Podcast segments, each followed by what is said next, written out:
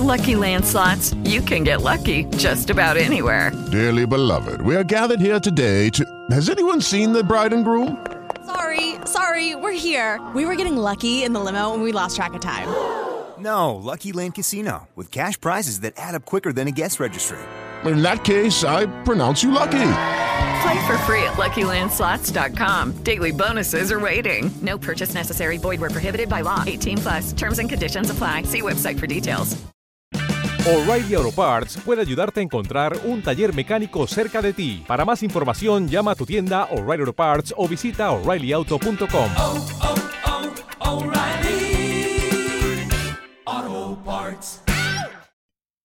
Buenos días, Madre Esfera. Buenos días,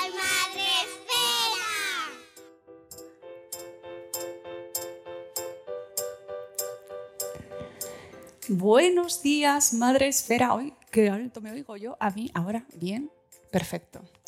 Buenos días, Madre Esfera. Buenos días, qué gente veo aquí. ¡Ay, qué ilusión me hace! ¡Qué ilusión ver a tanta gente en el espacio Fundación Telefónica un sábado por la mañana! Que estáis, eh, de- además de por ver a nuestros invitados maravillosos, qué buena temperatura tenemos aquí, ¿eh? No es por nada. Estamos afrontando una ola de calor y aquí no hace nada de calor, se está de maravilla. Así que todos los que estáis ahí al otro lado de la pantalla teníais que haber venido, amigos. Es así, teníais que haber estado aquí con nosotros. Pero igualmente, hoy da comienzo el, último espacio de Madresfera de la temporada, antes de irnos de vacaciones, que nos vamos a ir poquito, ¿eh? que toca. Y volveremos después del verano, pero no sin celebrar hoy este eh, último espacio dedicado un tema que nos gusta muchísimo, que nos entretiene, que nos, que, que nos da horas de felicidad a nosotros como padres y madres y a nuestros hijos, a nuestras criaturas. Criaturas que tienen ahora mismo delante suya una hora y media de taller creativo. ¿Dónde están? Se me han perdido. Ah, y allí. con Pilar y con Mónica, a las que voy a invitar que suban para contarnos qué vais a hacer. Que por cierto, esta mañana me decía mi hijo, no nos cuentes, no nos lo cuentes, quiero que sea sorpresa. ¿Qué vais a hacer, chicas? ¿Un micro para, para ellas? Sí, para los adultos. Siempre digo que los talleres que hacen mientras nosotros grabamos el podcast son súper chachis. Pero hoy quiero que nos cuente qué van a hacer nuestros niños hoy. Bueno, pues por como iba un poquito también sobre escritura, sobre novelas, sobre bueno, hacer cosas divertidas a la hora de narrar y contar, eh, habíamos preparado un taller sobre escritura creativa. Muy chulo, vamos a crear historias, además mezclando las historias de los compañeros con las nuestras, a ver si conseguimos darle ahí un sentido guay. Vamos a utilizar eh, pintura, pero también collage. Va a ser un taller muy creativo en todos los sentidos. Así que esperemos que os vengáis y hagamos cosas maravillosas. Pues claro que sí, todos os vais con Pilar y con Mónica de la cápsula creativa que estoy convencida de que ahora después del programa nos vais a contar, luego el camino de vuelta a casa va a ser chachi, ya veréis qué bien. Hala, venga, niños, vamos, yo no os he hecho, ¿eh? podéis quedaros si queréis, pero es que lo vais a pasar muy bien. Vamos, venga, mientras los niños eligen su camino, que es el de la literatura. Oye, yo no es por nada, pero pueden hacer la competencia, amigos, ¿eh? Pueden salir de aquí historias... Ah, sí. Te voy a superar, voy a meter más que tú. Pues nosotros nos quedamos aquí con nuestro podcast de hoy, que grabamos aquí en directo y que podéis ver a través del streaming, nos estáis viendo. Sé que hay millones de personas que están viéndonos al otro lado de la pantalla, yo os aviso. No esperábamos menos. Hombre, por favor. Sábado por la mañana, ¿qué van a estar haciendo? Viendo el streaming. Y podéis utilizar el hashtag espacio madresfera para poner en redes cosas muy bonitas sobre nuestros autores, que yo sé que ambos pues tenéis grandes admiradores en redes. Tenemos. Nos sí quieren, soy, sí quieren. soy. ¿Eh, Mato? Claro que sí, hombre. Tenemos en las redes además a nuestra community manager de hoy, Rocío Cano, nuestra compi, a la que mandamos un beso. Yo saludo aquí al otro lado de la pantalla y que está eh, desde las redes de Madresfera hoy moviendo todo. Así que un saludo también para mi equipo. Y muchas gracias sobre todo a vosotros por venir. Todavía podéis entrar, no os preocupéis, pasáis. Además hay enchufes en los asientos que son guays, porque así podéis tuitear con el wifi que tiene la Fundación Espacio Fundación Telefónica para mm, vosotros, para que compartáis con el mundo vuestras impresiones. Bueno, hecho eh, la presentación, vamos a presentar a nuestros invitados. Susune, no has dicho nada hoy, ni nada, ¿eh? No te he dado paso. ya estás vacunado. No, me queda la última el lunes. Pero Bueno. bien, llevo la Te mitad. noto, te noto como más luminoso. Sí. Como más ahí, así de. que tienes más potencia. Bueno, vamos a presentar a nuestros invitados de hoy. Que, eh, bueno, como ya aquí tenéis, aquí delante ya los conocéis a todos, seguro, porque además habéis venido aquí, os gusta la literatura infantil y juvenil y os gustan las cosas buenas. Y hoy tenemos con nosotros a Leticia Costas y a El Hematocrítico, que, ojo, eres, ahí tiene un nombre y un apellido detrás. Sí, escribo bajo seudónimo. Bajo seudónimo. De verdad. El primero que lo hace, además, en toda la historia. Lady, había una Lady Gaga, no sé si te suena. yo, somos los- Muy mediocre, además, Lady Gaga también, ¿eh? que lo sepas. Bueno, Leticia Costas es una autora que ha recibido importantes reconocimientos como el Premio Nacional de Literatura Infantil y Juvenil o el Premio Lazarillo, galardón que recibió en dos ocasiones. Y antes y te acaban de dar otro, además, ¿no? Sí, eh, o Premio da Cultura Galega. Madre mía. Esto hay que decirlo en gallego, porque Bueno, viste, sí. viste. Además, Leticia eh, escribe mucho en galego. Yo siempre me, me llama mucho la atención y me parece, eh, bueno, pues muy característico tuyo, ¿no? O sea, que, que me parece muy bien que encima te lo hayan reconocido. Sus obras han sido escogidas en selecciones internacionales como la lista de honor del IBI o los White Ravens. Tiene libros traducidos a numerosos idiomas, coreano, búlgaro, italiano, persa, rumano. Y lo que más le gusta hacer en el mundo es escribir libros. Qué bonito. Es verdad, además, no es mentira, es cierto. Es, es muy propio que lo digas también, porque es lo que te pega. Eh, ha creado personajes inolvidables como Escarlatina, la señorita Babel la- o la pandilla de los mini muertos, que es de los que vamos a hablar hoy aquí, que he traído todos los libros, los he traído hoy todos, todos aquí, míralos, míralos, aquí están. Vive en Galicia y le encantan las historias de ultratumba. Oh, vamos a hablar mucho de esto, Bien, ¿eh. Leticia? Porque Mi tema, mi tema. hay un tema ahí grande. Su sueño es tener una casa con una biblioteca enorme llena de murciélagos. Por favor. Si alguien sabe cómo, que me diga cómo se consiguen Es los murciélagos. Viviendo en una cueva. La Batcueva. Tenemos también con nosotros a Hematocrítico, que, sorpresa, se llama Miguel López. Curioso. ¿De verdad? Sí, es, es muy difícil averiguar, pero si tienes acceso a registros y al hospital, consigues averiguarlo. sí. Pero a mí me gusta mucho más llamarle Mato. no Sí. Eh, vive en A Coruña y además nos lo pones muchas veces en Twitter, nos enseñas fotos y todas esas cosas de Sí. cómo van los parques, los urbanizan, no los urbanizan, ponen árboles. Es maestro de infantil y primaria desde hace 20 años y también es autor de algunos proyectos loquísimos que es verdad, loquísimos, en redes como Drama en el Portal, El Hematocrítico de Arte o Los Hermanos Podcast con Noel Ceballos, que de verdad, si no lo habéis escuchado, pues es que lo- os habéis perdido mucha historia podcastera y de la univer- del universo, porque ahí se explican cosas, pues foro alturas, por ejemplo. O Sí. Sí, sí, es lo contrario, la literatura infantil, el- los hermanos podcast, pero, pero bueno, sí. es fantasía. Eso es, Es verdad. fantasía, es fantasía. Y ahí hay mucho de. Y además, hay quien dice que está muy infantilizada la literatura infantil y juvenil. Entonces, bueno, pues esto también nos ayuda a irnos al otro reverso, ¿no? Sí, contrario. mundo adulto. Em, suya es la colección del Bosque de los Cuentos en Alaya, que incluye libros tan populares como Feliz Feroz, Agente Ricitos o Rapunzel con Piojos. También es autor de la colección de cómics Leyendas del Recreo en Alaya con Albert Monteis o los cuadernitos de escritura divertida y el diario de verano de Blackie Books o la nueva colección que ta- también tengo aquí, de Max Burbuja con Santi Gutiérrez en B de blog. Y además, como nota así, bueno, en Corea tienen un musical de un cuento suyo, pero nunca he podido verlo. Porque es que lo tuyo con Corea, vamos a hablar de lo tuyo con Corea luego también, ¿eh? Sí, es muy, es muy interesante. Es muy interesante. es probable, ¿sabes decir hola en coreano? Eh, no, no. no. Pues te lo tenías que haber preparado, tío. Porque Es, es como, como todavía no he ido ahí, no quiero ni, ni hacerme la ilusión. A ¿sabes? lo mejor Hasta- es apropiación hasta que me cultural, citen. así que a lo Entonces, mejor mejor no hacerlo.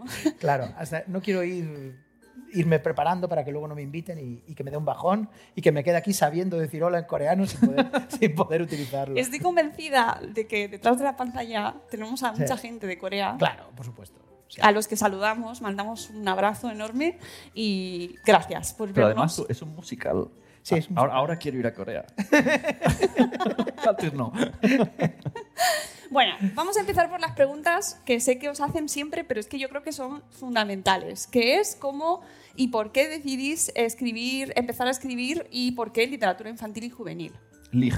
¿no? Lig, Yo no lig, lo sabía. Esto es decir que no lo sabía y Hashtag. yo veía el guion y decía, Mónica, ¿por qué me pones todo el rato lig, lig, lig? Lig. Pues si hay gente como yo tan culta, pues, Haskar. que Claro, el Haskar, el IG, eh, literatura infantil y juvenil, que es que es muy largo. Entonces, Claro, yo sospechaba que era algo de esto, pero quería saber exactamente. me lo preguntó, me lo preguntó. y Yo le dije, es broma, ¿no? Me, me pone trampas por si me leo el guion. Le voy a poner una palabra rara. Pues en mi caso es que la verdad cuando empecé a escribir literatura infantil y juvenil no era consciente de que estuviese escribiendo literatura infantil y juvenil porque era una niña. De hecho, la primera novela que me publicaron la escribí con 16 años y yo en aquel momento lo que hacía era escribir el tipo de libros que a mí me gustaba leer. Claro, me gustaba la literatura infantil y juvenil. Y entonces en aquel momento no tenía conciencia ni de la etiqueta de literatura infantil y juvenil. Yo simplemente, claro, no había internet, con lo cual, pero con los años sí que tomé conciencia de que efectivamente, eh, bueno, primero lo que era el, el sistema literario, porque me sentía una marciana cuando publicaron mi primer libro. Y luego ya me convertí en una escritora orgullosa de escribir literatura infantil y juvenil y en una verdadera militante de la literatura infantil y juvenil. Eh, o sea, que lo tuyo ha sido un proceso natural que ha ido Claro. evolucionando, pero siendo adulta, ya, que yo doy por hecho que ya lo eres, ya te encuentras ahí en ese estado, ¿no? Ya te han vacunado, con lo cual ya estás ahí. No puedo negarlo, o sea, eso es una realidad. Hoy me han llamado señora esta mañana, además, que ha sido como un choque de realidad de yo. No, no nos está refiriendo a mí. Sí, soy una señora pasa adulta. nada. Hay que reivindicar el Sí, señorío. Señora no pasa vacunada. nada, no pasa nada. Haskar, señora vacunada. Sí, con Janssen. Exacto. Oye, qué suerte. Super mujer, o sea. Bueno, pero que la cuestión es que ahora ya que ya estás vacunada, es decir, ya tienes ahí una experiencia y un bagaje, no has... Sé, sé que tienes escritura eh, para otro público, pero Sí. sigues escribiendo para niños y para gente joven, criaturitas. Es que es el mejor público. Adoro al público infantil y juvenil. Son fieles, son críticos, son honestos, son leales. Eh, hay niñas y niños que a mí me han leído desde los 6, 5, 6, 7 años y que ahora a lo mejor pues tienen 20 y siguen leyendo mis libros. Y han leído mis libros infantiles, mis libros juveniles. Ahora empiezan a leer las obras que tengo para eh, personas adultas. O sea, es un placer. ¿Cómo voy a renunciar a la literatura infantil y juvenil? De vez en cuando, pues me escapo un poco y, y sí hago otro tipo de literatura, pero nada, es un poco para oxigenar el cerebro. Yo realmente soy una, una pura sangre de la literatura infantil y juvenil. Adoro ese público. ¿Y el, ¿Y el público lo has sido tú sacando libros, creciendo la edad según tu, lo que te pedía el cuerpo o lo que te demandaba tu público? ¿Qué va, qué va? O sea, yo soy súper caótica para todo, soy incapaz de planificar nada y pido, o sea, perdón, escribo lo que me pide el cuerpo y el corazón eh, en cada momento. De hecho, las dos novelas que tengo, bueno, una aún no la tengo porque aún no ha salido, hostia, pero que he escrito para personas adultas, ha sido porque mi producción infantil y juvenil en ese momento era tan intensa que era como necesitaba salir Ya. de esa zona de confort y hacer otra cosa, como un reto, algo completamente distinto. Pero me dejo llevar, o sea, por la marea. Mm, Emato, tu turno. Yo, eh, yo nunca había pensado en mí, la verdad, como autor de, de infantil, tampoco mucho como escritor. Los primeros libros que publiqué fueron la versión en libro de, de unos blogs que tenía de éxito, como Drama en el Portal y el Hematocrítico de Arte.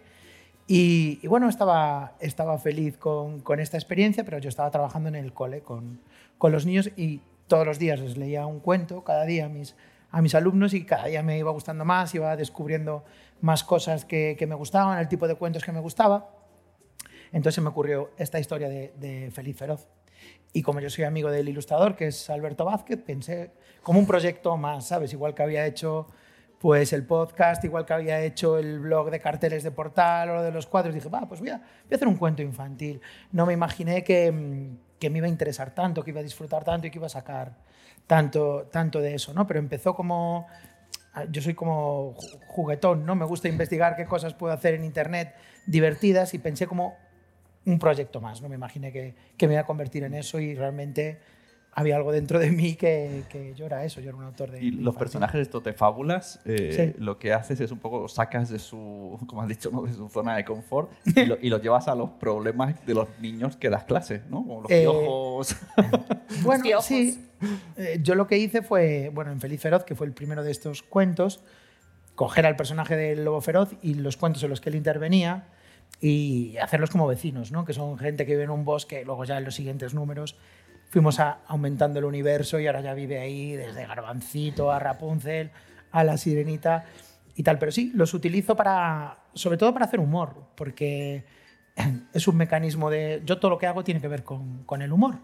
Y entonces me parecía que era fácil hacer humor con esos personajes porque los niños los, los conocen, ¿no? Y bueno, el mecanismo más, más básico del humor es que esperas que pase una cosa y pasa otra. Entonces me parecía muy divertido em, que, los, que los cerditos actuaran de esta manera, que el lobo actuara de esta manera y a ellos les, les hacía bastante, bastante gracia. claro. Pero, pero utilicé esos personajes tan conocidos precisamente para poder hacer, como ya tienen las expectativas formadas de los comportamientos y cómo son, me parecía más fácil para, para hacer humor con ellos. Claro, además el público adulto tuyo que te sigue por Mano Podcast y tal, siempre yo creo que vas metiendo algún chistecillo por ahí oculto. Hay alguna referencia Bueno, a eh, otro proyecto adulto, en plan. lo- No, no, no, no, no ocurre, no, no sale Fran Rivera en... No, no, no te lo he exagerado, pero porque sé, por ejemplo, Por en- favor. En, el de Max River, en el de Max, eh, Max, Max Burbuja, eh, lo de la sexta, ¿no? como Ah, cositas sí. así. Bueno, claro, Max Burbuja es diferente porque Max Burbuja intento reflejar la realidad de los niños ahora y las niñas en, el año 2021. Y entonces, claro, es importante reflejar lo que ven en casa, lo que hacen con, y uso referencias reales, sí, no por... Luego hablamos de Max Burbuja Sí. ahí profundamente. Eh, Leticia, vamos a ir con el tema que a mí me preocupa especialmente, que es la relación que existe en tu, en tu literatura, en tu obra, con, eh, con la muerte. Sí. Esto es decir, que hemos, eh, cuando yo me leí el primer libro, dije a Mónica, ¿qué ha pasado aquí? O sea, he visto gente que se saca la cabeza, se habla de la muerte muy radicalmente, divertido. Claro, se llama Los A mí me impactó, Mini ¿eh? Como adulto que leo- leía estas cosas. El libro, o sea, la serie que, que inicia son Los Mini Muertos, que además está magníficamente ilustrado por Mar Villar, con, con la que habéis trabajado y trabajáis también ambos. Eh, y bueno, esto de que no a los niños hay que tratarles con cuidado y bueno, el tema de la muerte, pues no sabemos cómo abordarlo con ella. Los mini muertos. muertos. Niños muertos. no Niños- engaña. niños Da lo que promete. He de decir que le impacta más a los padres y madres que, sí, sí, que sí, claro. lo que acabas de decir Claro, es que a los- mí me impactó a los niños y a las niñas eh, en absoluto. No se llevan. Claro, los- los nom- lo que más me impactó de todo es que los nombres de los niños está directamente relacionado con su muerte. Sí. Es como, Esto- pero ¿qué está pasando aquí? Aquí hay varias cosas que se pueden comentar ah, al respecto de esto. Este, este- esta especie de truco lo inventé con Escarlatina, la cocinera cadáver, eh, en donde se me ocurrió que era, me pareció divertido que los personajes de Ultratumba están en el mundo de los muertos, cambiasen de nombre en función de la causa de la muerte. Es decir, tú de viva tienes un nombre y en función, dependiendo de aquello de lo que te mueras, pues así te llamas en el inframundo. Por eso Escarlatina, que es una niña que se murió de escarlatina, se llama Escarlatina en el inframundo. Entonces dije, bueno, como se lo he inventado yo, tengo licencia para Claro. seguir Sí, sí. con esto y, y también llevarlo al mundo de los mini muertos. Y, y han pasado cosas muy divertidas, porque, claro, los niños y niñas me dicen, claro, tú sabes todo esto, todas estas cosas, estas claves del inframundo, porque tú vives allí, es decir, tú estás muerta. O sea, Esto que estamos viendo ahora no es un ser humano, sino, o sea, tú eres un fantasma. No, no soy un fantasma. Y me hace mucha gracia como, como ellos eh, me acaban llevando a mí como autora a ese universo fantástico que, que he construido. Y- Pero, y, y no le dan. que- que yo, yo, en serio. Es que para- Sune para- tiene- Estoy impactado Sí, con sí, sí, libro. Sune me O escribió. sea, en plan, que hay, hay- hay un de personaje, verdad. hay un personaje que se llama Airbag. Es como. eh, ostras. Claro, se llama Airbag porque se ha muerto, porque esa pieza falló. Falló. Y, y- y claro, dicho así, pues suena un poco heavy, pero Sí, son no, libros de humor. Los, los niños deben de humor macabro, o sea, son auténticos disparates, son, son locuras, pero yo creo que locuras muy divertidas y que eh, me ayuda. El humor es el vehículo para que yo pueda hablar de un tema tan importante Sí. como la muerte, porque hay una realidad y es que hay muchísimos padres y muchísimas madres que no son capaces de hablarles a Exacto. sus hijos de la muerte y yo creo que la literatura infantil y juvenil tiene la obligación, o yo como autora siento que tengo la obligación de tratar los grandes temas. Y la muerte es uno de los grandes temas. Y el público infantil se merece que les hablemos de cosas tan importantes como la muerte. La clave es saber cómo, Claro, claro, encontrar claro. la manera. Claro, claro. no, Esto para que la gente no se asuste. Efectivamente, me parece muy curioso que los niños sean los que se lo tomen de la manera más natural. Totalmente, sí. Son fantasmas. Ellos dicen, bueno, es un libro de fantasmas. Correcto, es un libro de fantasmas. Sí, es una pandilla de amigos que se encuentran en el más allá, ¿no? En la otra tumba, y pues todos tienen su, su historial de decesos. Sí. y, y claro, es verdad que es como. O sea, no te planteas tú en un momento de. eh, hasta aquí, hasta aquí llego. O sea, no voy a pasar esa línea. Claro, ahí me fío de mi instinto y de mi editora. que además está en el público, Sara Cano, y que me coge de la mano y me dice, Lady, yo creo que aquí igual ¿Qué te has esto... pasado? Estoy llorando. Pero bien, bien, bien. Eh, lo debatimos y, y- y la verdad es que yo creo que nunca se traspasa esa, esa línea roja y creo que es muy importante. Claro, si lo decimos así en bruto, tú abres el libro y te encuentras a un grupo de niños que son los mini muertos eh, eh, y una lechuza, que es la, la voz narradora de la historia, y te encuentras con la causa de su muerte. Pues este es Petunio, que es un niño que está en el inframundo porque se le cayó pues, una maceta de petunias en la cabeza y por eso se llama Petunio. Eh, efectivamente, te, encuentras con ese historial de decesos, pero todo desde un punto de vista absolutamente humorístico. Es un libro de humor, es- son historias para, para reírse. Claro, es atrevido, ¿no? Porque es reírse de la muerte. ¿Lo ¿Se consigue? Sí, se consigue. Mm, Yo creo que los niños y niñas, bueno, se lo pasan bien. Me lo han dicho, o sea, lo sé porque me lo han dicho. Bueno, es que ese es el mejor, el mejor Claro. crítico, ¿no? El, que te, el lector, además al que va destinado ese sí, libro. claro, claro. El público natural. Eh, como con Escarlatina funcionó la cosa pues súper bien, pues el planteamiento fue, bueno, vamos a bajar un poquito el nivel de edad, porque Escarlatina está como, pensado para niños y niñas a partir de 9, 10, 11 años, y vamos a bajar un, un- un poquito y ampliar este universo. Y, y así ha nacido esta, esta colección. Ujú. Eh, ¿A partir de qué edad es, eh, está indicado? Pues a partir de 6, 7 yo creo que ya se pueden meter en ese universo de niñas que se desatornillan la cabeza y van con ella en la mano, que no les gustan sus ojos y van a la tienda de ojos y se los cambian por otros porque hay un escaparate allí con unos ojos vamos, alucinantes y los quieren es mi personaje distintos. preferido, Sí, Maya. es que Maya es muy potente. Sí, tengo que decirlo, que es mi personaje preferido, es la, es la mejor. Y se va volviendo más macarra Me a, me- a medida más guerrera a medida que avanzan las entregas. Sí, sí, va Pero evolucionando. me hace gracia porque preguntamos la edad de los niños, pero a lo mejor habría que poner el aviso para los padres, ¿no? Los padres sensibles Que se abstengan de O coger sea, estos ya al ver libros. la portada, los padres sensibles ya se lo piensan. Sí, dicen, y el, y el, y el título, ¿no? Sí. Eso, eso de mini muertos, uy, como que no. Pero sí, eh, niños y niñas libremente pueden eh, acceder a esta colección sin miedo de ninguna clase. Los padres mejor que...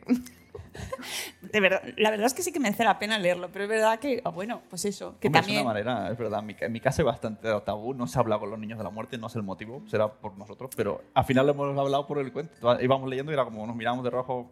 Tú sigue, tú sigue que ya has empezado. Claro, pero es que, sa- sa- sa- mira, yo y los niños contentísimos, ¿eh? En plan, qué guay, se saca la cabeza. Sí, no pasa nada. Me, me han pasado cosas que creo que algunas se puede comentar. Eh, yo visito muchísimos coles. Cuando digo muchísimos, eh, he tenido más de mil visitas desde el año 2014. Más que los inspectores. Sí, Un saludo. Más, vamos, de calle.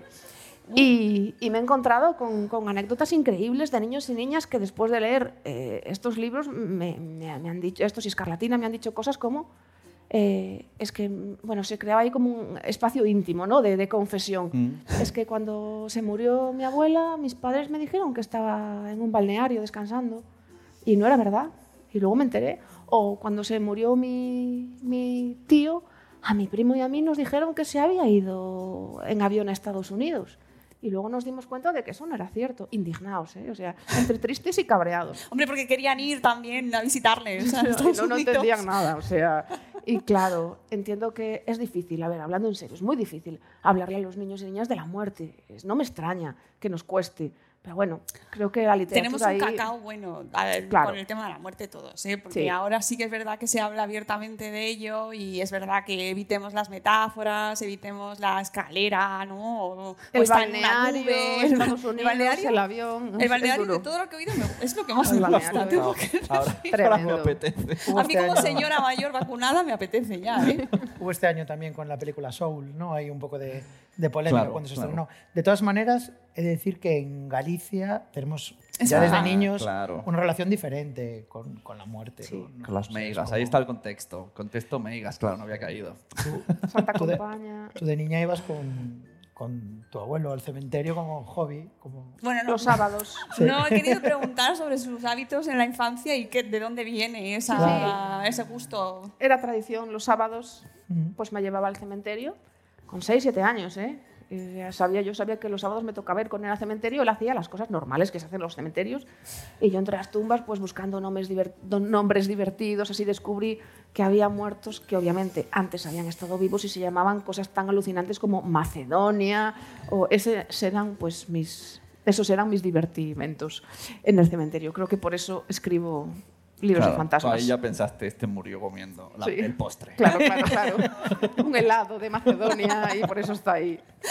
Bueno, Emato, vamos con, el- con tu nueva criatura, eh, con más burbuja. Cuéntanos, tenemos un podcast con él en exclusiva hablando sobre este libro, pero eh, vamos a hacer aquí el- la mm, nueva explicación bis, porque bis, bis. seguro que muchos no nos han escuchado. Y cuéntanos un poco cómo surge eh, este más burbuja, Bueno, porque además amplías Sí, público. Ma- Max Burbuja surge co- como un encargo de la editorial que, que me pidieron que escribiera.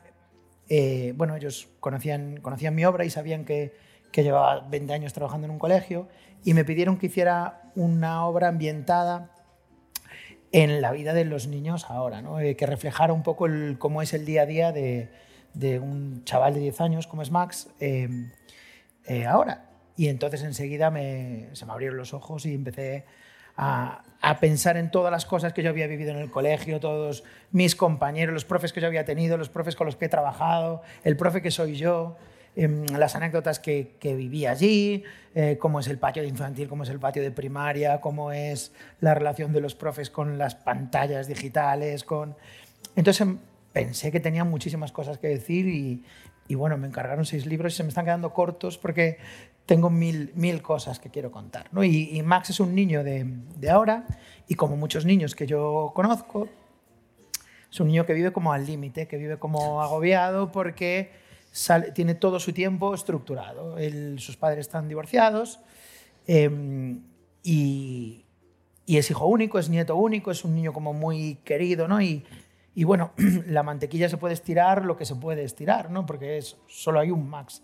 Entonces Max tiene que repartir su tiempo con su madre, con su padre, con estos abuelos, con estos otros abuelos, y al mismo tiempo tiene que mm, salir del cole, ir a, va a cuatro extraescolares, luego tiene el cumpleaños, que celebran cumpleaños un miércoles a lo mejor, que eso es una cosa, eso es una cosa que, que hemos vivido mucho los, los padres, ¿no? Cumpleaños un miércoles, ¿no? Es como... No lo hagáis, no lo hagáis eso. Tú ya cuentas con que, bueno, sábado de cumpleaños, pues a la porra el sábado, ¿no? Pero cuando es miércoles ya es como de maratón esto, ¿no? Y, y al mismo tiempo, pues exámenes por aquí, deberes por ahí, y que son niños, yo lo que veo es que las niñas y los niños ahora no tienen como tiempo para, para aburrirse. Yo lo noto con mis propias hijas, que, que llega un momento que está como el espacio en blanco y es como, ¿y qué hacemos?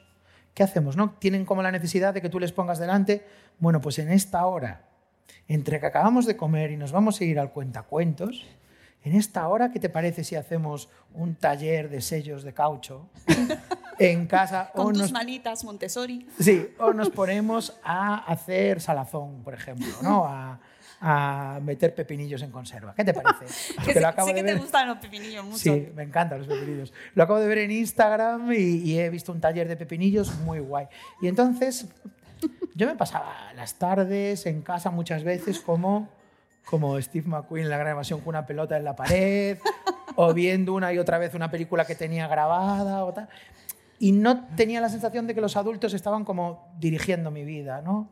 O sea, había momentos en los que yo, yo era libre. Yo sí que noto que era eso, libre, yo era libre. libre en el sentido de que, yo qué sé, de que no tenía ahí a mi madre diciendo, yo decía, me aburro, y me decía, pues monta en burro. Me decía, Eso, eso se sigue diciendo. Sí, ¿A ahora es, sí, me, ahora es, me aburro, alerta roja, me aburre, ¿te aburres? ¿Cómo te vas a aburrir? A ver, vamos a hacer este puzzle que tenemos aquí de Yeco, que está genial. Luego vas a hacer este libro de pegatinas que tengo por aquí y luego tal. Y luego ya nos vamos al concierto de Chumichuma y luego vemos en casa Raya, ¿vale? Y luego nos despertamos y mañana por la mañana vamos a ir al taller de cometas. O sea, es, es así, es la vida. Antes yo, mm, yo recuerdo cuando yo era niño, yo era poco más que un, que un gato, ¿no? En, en la jerarquía de mi casa, ¿no? Era el sábado, me cogían, te metían en el coche, ¿dónde vamos? A ver a la tía Sofía. Y yo, ¿qué tía? Pero qué-". Y me dejaban en su casa y empezaban a hablar de sus movidas. Y, ¿Cómo estás? Tal, el abuelo mal, ¿no? Sí, yo me quedaba allí y empezaba a explorar a ver qué tenía como unos gatos de escayola igual bueno pues este. no lo toques el gato vale y estaba así las dos horas hasta que volvía para casa íbamos a comer y, y luego mis padres igual se echaban una siesta me dejaban solo aquí tal. o sea nunca para mí me parece totalmente bueno en mi caso era muy extremo porque a mí me dejaban mis padres utilizaban el cine como, como guardería y el videoclub o sea eran yo tenía ocho años me llevaban al centro Coruña y decían que mira esta peli esta y esta ¿cuál quieres ver? Yo, pero esto es de, de adultos, esta peli. Ah, Seguro que te gustan. Y me dejaban allí y cuando acababa la peli les esperaba como una cafetería, ¿no? Y el sábado estaba como en el videoclub ahí por la tarde viendo qué pelis había, me podía tirar toda la tarde, toda la tarde ahí. Entonces para mí es extraterrestre esta veneración, esta dedicación completa, que yo también caigo en eso como padre, ¿no? Como yo me anulo, yo no existo y todo el tiempo libre de la familia es para ti, para que te eduques. Es como vamos a criar a la super niña, al super niño y todo está en, en función de esta generación que es la buena, la que vamos aquí a... Entonces creo que es un buen tema para el humor. ¿Sabes? Que lo que yo hago es humor, entonces me parece que, que se puede hacer como comedia de observación con eso, para niños también un poco para adultos y eso es, eso es Max. Y además, como, como profe, ahí hay un. También haces un poco de reivindicación en un momento del, del libro que hablas como de. Nos han mandado deberes, pero claro, Sí. cada, 10 profes, cada uno Eso- manda, manda un mini eso deber a mí. y al final Yo- son 10. Casi toda mi, mi carrera como, como profe estuve en infantil con pequeños, pero algún año me tocó como en tercero de primaria. ¿no? Entonces yo estaba trabajando con ellos y decía, bueno, pues mira, para el fin de semana vamos a hacer, venga, vamos a hacer nada, eh, seis multiplicaciones y listo. Entonces me decían, "Joder, claro, pero tú pusiste seis multiplicaciones, pero es que el de inglés nos puso esto, el de mate puso esto, tal, y yo veía eso y yo, ostras. Y me parecía como una trampa realmente, lo llamo la trampa de los deberes, ¿no? Que cada profesor se engaña a sí mismo diciendo, pero es que esto es una cosita, tú en tu casa coges, lees esto, lo haces en 10 minutos, y de repente eran 10 minutos y otros 10 y otros 10, y en mi cole los niños tenían clase por la tarde y salían a las 5 y media, se iban a las extraescolares, y algunos se tenían que quedar hasta las 9 de la noche haciendo, pero porque, tal, y eso me parece, bueno, yo a, raíz de mi experiencia como profesor en, en esas etapas me hice como muy radical antideberes, ¿no? Yo creo que, que ya pasan suficiente tiempo en el entorno escolar como para encima obligarles a pasar su tiempo libre, que es el tiempo donde ellos se descubren cómo son, sus gustos, sus aficiones, las cosas que realmente les gustan. Y creo que los profes somos como muy arrogantes, que decimos todavía más cole para tú. Esto es lo importante. Lo importante no es que tú investigues sobre naturaleza porque te gusta o porque te pongas a ver series de anime o jugar a videojuegos o correr por el campo o, bañarte en la bañera, no. O sea, lo importante es que multipliques genial, que tanto, es más, más tareas escolares, más. Tú fíjate la trampa que hemos hecho aquí. Oye, no, vamos a hablar de libros, libros de niños. En un momento han hablado de la muerte.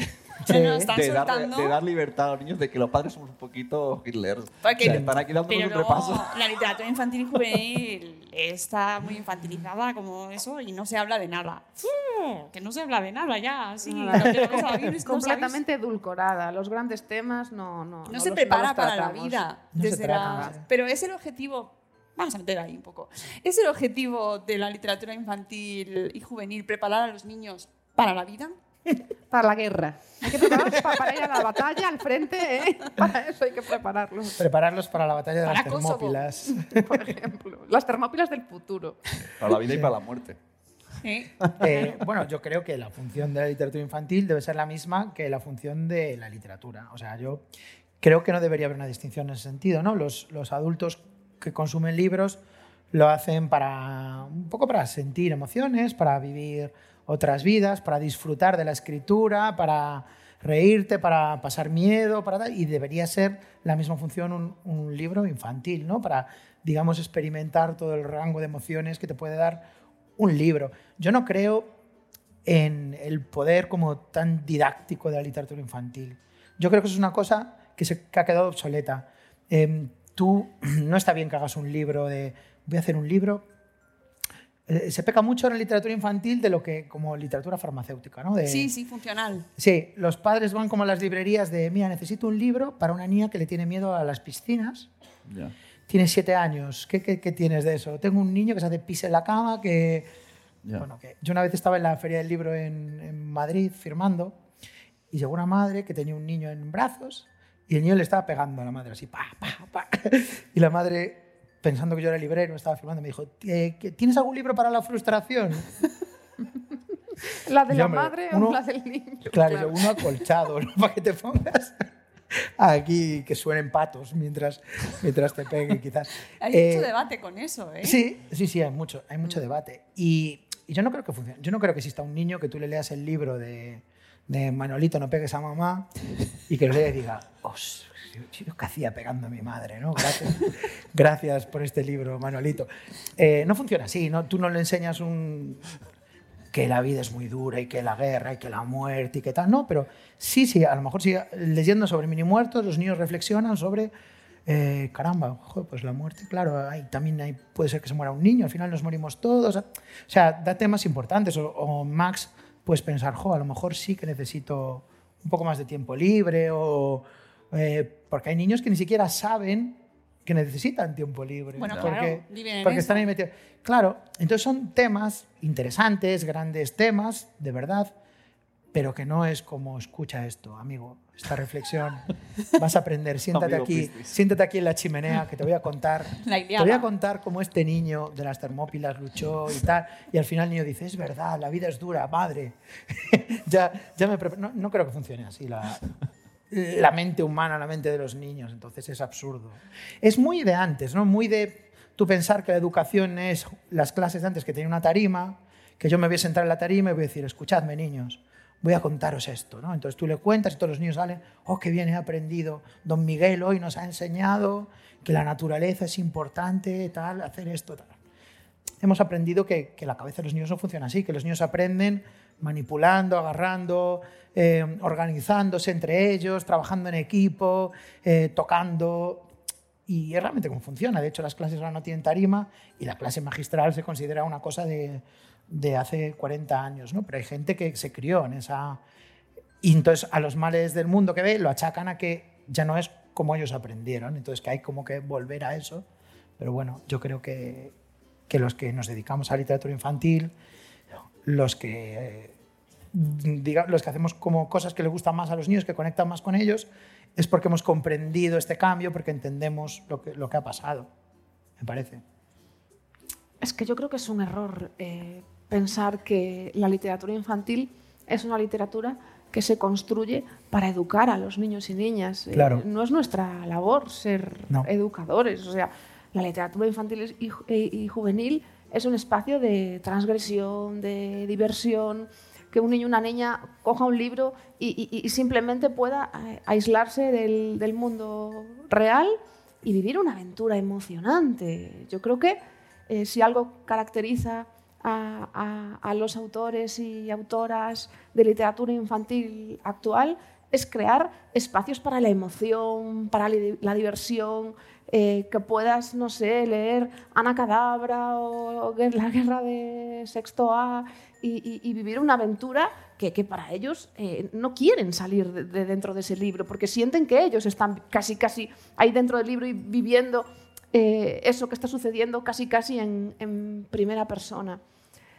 También pienso que, hay personas que a lo mejor no conocen la literatura infantil y juvenil actual y que sin querer a, a veces se habla desde un profundo desconocimiento, con todo el respeto, ¿eh? A lo mejor hay gente que se ha leído pues en su día, no sé, o se ha criado con el Capitán Trueno y recuerda pues aquello que leían que era tan emocionante. Claro, han pasado décadas. Y a día de hoy, pues por fortuna, en España la literatura infantil y juvenil pues ha evolucionado y, y creo que eso hay que tenerlo en cuenta. Hay, hay libros súper diversos, de todo tipo, mm, donde de verdad que, que- que- que- hay para todos los gustos y literatura de calidad. Superventas, joder, tenemos aquí a. Pedro Mañas, que podemos, lo consideramos, un superventas de la literatura eh, infantil y, y nosotros hemos visto a, niños y niñas eh, eh, Sí, con sus princesas dragón o sus Ana Cadabra ahí mm, emocionados con su varita, te queremos Pedro. No me extraña que lo quieran, no me extraña. Y, y eso es una realidad. También es cierto que a veces se pega un poco de esto. Así como hay literatura desaconsiderada para personas adultas eh, regular, no voy a decir mala, regular, también pasa con, con la literatura infantil, pero es Sí. que eso es natural, eso tiene que suceder, es- eso es que están... Y luego que los libros tienen como este aura de es un libro, ese objeto, tal. Yo no veo que, que le exijas, a, por ejemplo, a Bob Esponja que tenga que tener, que te tenga que educar mientras ves Bob Esponja. ¿no? O sea, ¿por qué no puedes simplemente ser un libro para que te rías, para que te lo pases bien? O... Sin embargo, sí, como exigen que tenga como este contenido, como de paso que aprenda también algo interesante. y a ver, a- vamos a abrir un meloncito ahí. Bueno, eh, los libros creados eh, por eh, niños influencers o que, son, que tienen muchos seguidores en redes. Yo haría una pregunta, no sé, igual es un poco inoportuna. Venga, dale. ¿Ellos escriben esos libros? Y ahí lo dejo. Ah, vale, claro. ¿Ellos escriben esos libros o no los o no, no Pam, sé? pam, Mm, Bueno, es gente que tiene una plataforma con muchísimos seguidores y es fácil que alguien de su entorno le diga, bueno, pues aquí tienes un mercado, ¿qué tal? Y vamos a hacer esto, ¿no? Y, y bueno, me imagino que habrá de todo, ¿no? En esos, en esos productos habrá libros que estén mejor, que estén peor, algunos infumables y otros que estén bien, que sean decentes, ¿no? Pero, pero bueno, es, es lógico, igual que sacan libros, tú ves la lista de los bestsellers para adultos y está Paz Padilla, está Joaquín, está un- y no pasa nada, tenemos que convivir, eh, tenemos que convivir con eso. No te pienses que el libro más vendido va a ser el de Pinchon, ¿sabes? O sea, va a ser como, eh, bueno, es, es la realidad. Ni, ni la serie más vista es como la serie de más calidad, ni tal, y no pasa nada. Tenemos que... Los cuentos eh, que recordamos todos así, pensando rápido, ¿no? Caperucita, tal, siempre trataban mucho de moralina, ¿no? O sea, Caperucita, de, Bueno. cuidado con, la- con- con no hagas caso al lobo, eh, Sí. no sé qué, cuidado con la- que venga tu madre y te diga que pase la batida. Siempre era como, te enseñaba algo Caper- claro. Caperucita en concreto se piensa que ya lo contaban en la época de los romanos. Y, y bueno, ahora que hablamos de, de cuentos antiguos como Caperucita, tal, la versión original de Caperucita, eh, estoy mirando a ver si hay, hay niños. Si hay niños. Bueno, Hay uno por ahí que no pasaban, pasaban atrocidades, que te- había un canibalismo con un detalle eh, terrible. Y con el tiempo sí se fueron edulcorando, porque en realidad no eran para niños originalmente, eran como historias, leyendas que se iban pasando por la tradición oral, que se, que se iban como, como contando. Ahora nosotros pensamos en Caperucita como la historia infantil, pero antes era pues Lo Soprano, era vamos a contar la historia esta del lobo. Y claro que tenía moral, la moraleja era cuidado con... Bueno, Caperucita es que es como muy literal, ¿no? Te voy a poner... Ahora que tienes esto rojo puesto, cuidado, que van a venir como un tíos chungos que te van a decir, en vez de hacerle caso a tu madre, vente conmigo. Claro, es como... Es muy obvio, ¿no? La- Bueno, pero hay mucho debate también con el tema de los cuentos y de si se tienen que reformular, si no se tienen que reformular, si los niños les estamos asustando, si no les estamos Claro, asustando. pero es que estos cuentos no tienen sentido porque se llevan reformulando 500 años. O sea, siempre se cuentan teniendo en cuenta el entorno, teniendo en cuenta la sensibilidad. Ahora no tendría sentido contarles a los niños Rapunzel eh, con la parte que se cae con los ojos en las zarzas, y que, que es terrible, es verdaderamente O las terrible. empanadillas de la abuela, ¿no? Sí, las el lobo hace como empanadillas con la abuela y se les da caperucita. Eso lo sabía yo. ¿eh? Sí, sí, sí, le da una copa de delicado. sangre. Bueno, es, es increíble. Pero vosotros cuando escribís tenéis, eh, porque ayer leía unas declaraciones de eh, alguien que decía que con, con su película no tenía en cuenta lo que podría pensar de su Mm. humor eh, un niño trans, por ejemplo, ¿no? Una niña trans. Eh, ¿Vosotros tenéis en cuenta la realidad de, bueno, ya nos os ha contestado más o menos, pero la realidad de hoy en día y escribís pensando eso o directamente eh, lo, lo obviáis y ya mm, decís, bueno, luego ya cada uno que entienda lo que quiera? Hombre, me parece importante escribir historias diversas, historias eh, que pueda leer cualquier tipo de, de persona, donde los niños y niñas pues sientan que tienen un hueco en, en esa historia. Sí, la muerte de todos. Claro. Pero así Perdón, como, pero así como pero- los mini muertos, que es que es pues a lo mejor en la señorita Babel, que hay que también es otra colección que he escrito donde hay personajes de todo tipo y, y- y- y creo que todo tipo de niños y niñas pues se pueden sentir eh, representados. Pero es que en mi caso concreto eh, me gusta mucho escribir sobre la diferencia y sobre aquellas, porque siento como empatía con aquellas personas que son como marginadas, expulsadas un poco de la sociedad por el simple hecho de ser diferentes al resto. Entonces al final siempre estoy escribiendo sobre los niños y niñas peculiares, o sea, eso es una característica de, todos mis libros infantiles y juveniles. Entonces la respuesta es sí, siempre estoy pensando en, en- en los y las personas diferentes, claro, claro que sí. Ahora, ahora que has dicho eso, hay una serie nueva que hay en Disney que va de unos niños como que al final los fichan y, y les dicen, ¿qué tenéis? en-?" Después de hacer unas pruebas, les dicen, ¿qué tenéis en común? Y se quedan pensando y dicen que estamos solos, que somos unos marginados. Uno era porque estudiaba mucho, otro porque Claro. al final como que les hacen hecho protagonistas a unirse para... Sí. Es como nuestra gente esa, ¿no? los, los niños raros del recreo, ya era un niño raro en el recreo. Bueno, ¿no? en, Y- en Max tienes Claro. unos cuantos así ejemplos, ¿no? Una niña que habla muy rápido, le, algo le- no sé, Sí, está ahí. Matías. Sí, sí, sí, sí. Eh, yo creo que eso tiene que ver con la sensibilidad de los autores, ¿no? Eh, si tú tienes como empatía con tu entorno y con los niños, escribirás, a lo mejor no pensando en eso, ¿no? Yo escribí un cuento eh, para un niño de tres años que se llama Un perro y es un cuento, eh, bueno, el cuento es un perro y, y es una oveja. Es una y que- oveja. Que, actúa como es un perro. Y al final me di cuenta que era una historia sobre, sobre inclusividad, ¿no? Sobre que él, él era un perro porque vivía como un perro y se sentía, y se sentía perro y cómo le rechazaban unos, unos, pero al final, gracias a su visibilidad, pues como un gato se anima también a, a liberarse, ¿no? Y a expresarse, tal. Y yo no tenía en cuenta esas cosas mientras yo escribía el cuento. Y al final, cuando ya estaba terminado y empezamos a trabajar con las ilustraciones, me di cuenta ¿no? que, que había escrito sobre eso sin pensarlo. Y es un poco lo que, lo que me pasa a mí, ¿no? No digo, vamos a hacer el tema del momento, voy a hacer un Ujú. libro sobre, sobre esto, sino que surgen porque son cosas que como que tienes en la cabeza. Ujú. Eh, ¿Vosotros creéis que los niños eh, eligen los libros que leen? Caramba. Eh, bueno, en determinadas familias sí y en, y en muchas otras no, ¿no? Ese es un trabajo también. Nosotros valoramos mucho el trabajo que hacen por nosotros las libreras y los libreros, ¿no? En, en calidad de, de recomendadores y las bibliotecas también y, y, la- y las profes y los profes, ¿no? Es importante que haya gente que conozca nuestras obras y que conozca tal para darnos a, a conocer. Tú entras a una librería y es, un, es una fantasía ahora la sección de infantil de, cuando yo era pequeño iba a una sección infantil, había ahí el superhumor, el- las novelas ilustradas y luego como versiones de Dickens, ¿no? De- y era como un coñazo lo, lo que había para, para elegir. Y ahora es una fantasía, tú entras y te dan ganas de salir con 30 libros. Y es importante que, bueno, que esta guía de, de tal, muchos eligen y, y otros no.